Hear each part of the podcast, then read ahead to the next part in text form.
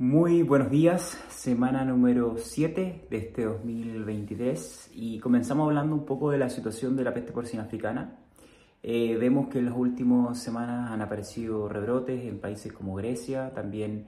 vemos que las noticias que aparecen desde el USDA para eh, República Dominicana, porque todos sabemos que el USDA está con equipo eh, apoyándolo a este país, reporta de que ha sido muy muy complicado el poder controlar la enfermedad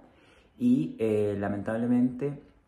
existen complicaciones como para poder erradicarla. La gran debilidad o factor que genera esta complicación es que República Dominicana tiene como vecino Haití, donde carece de controles efectivos y que obviamente de un gobierno que esté preocupado en la erradicación. Por tanto, tal, el USDA somete de que tal cual como ocurrió en el año 78,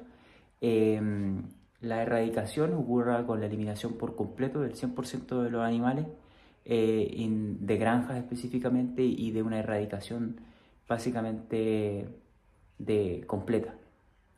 Y obviamente también con el apoyo y la cooperación de Haití, porque al ser una isla, su frontera prácticamente es,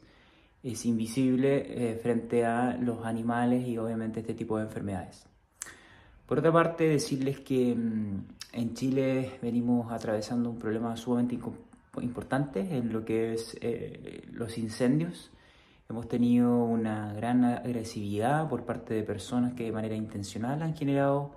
eh, incendios y se cree que pueden ser lo, lo, originario de esto, pero también vemos que eh, surgen complicaciones en cuanto al ordenamiento territorial que existía para la plantación de, eh, bosques, principalmente para la celulosa, eucaliptus y pino. Es una situación que incluso puede enseñarnos a que el ordenamiento territorial es muy importante para poder establecer rubros y eh, economías tanto ganaderas como forestales y que obviamente nos permiten el poder ordenar, como dice este concepto, que es muy común en Europa, yo lo aprendí bastante. Por cierto, en, en España se habla en el sector porcino de las unidades ganaderas, que son unidades que permiten la máxima cantidad que puede tener una granja, de manera que esté todo el territorio dinamizado por diversos rubros, incluso también eh, esto es muy importante para la sostenibilidad de los países en producción porcina, porque si tenemos mm, con una alta densidad un rubro específico, pollos,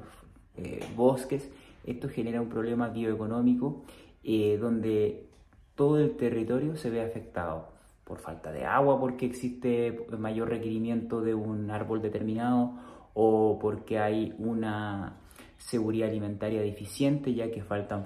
eh, hortalizas. Creo que obviamente es muy importante siempre aprovechar la tierra en sus mayores eh, fortalezas desde el punto de vista de cultivos, pero también es muy importante de poder ordenarla desde el punto de vista de que se trabaje de la manera más eficiente posible. Y trabajar eficiente,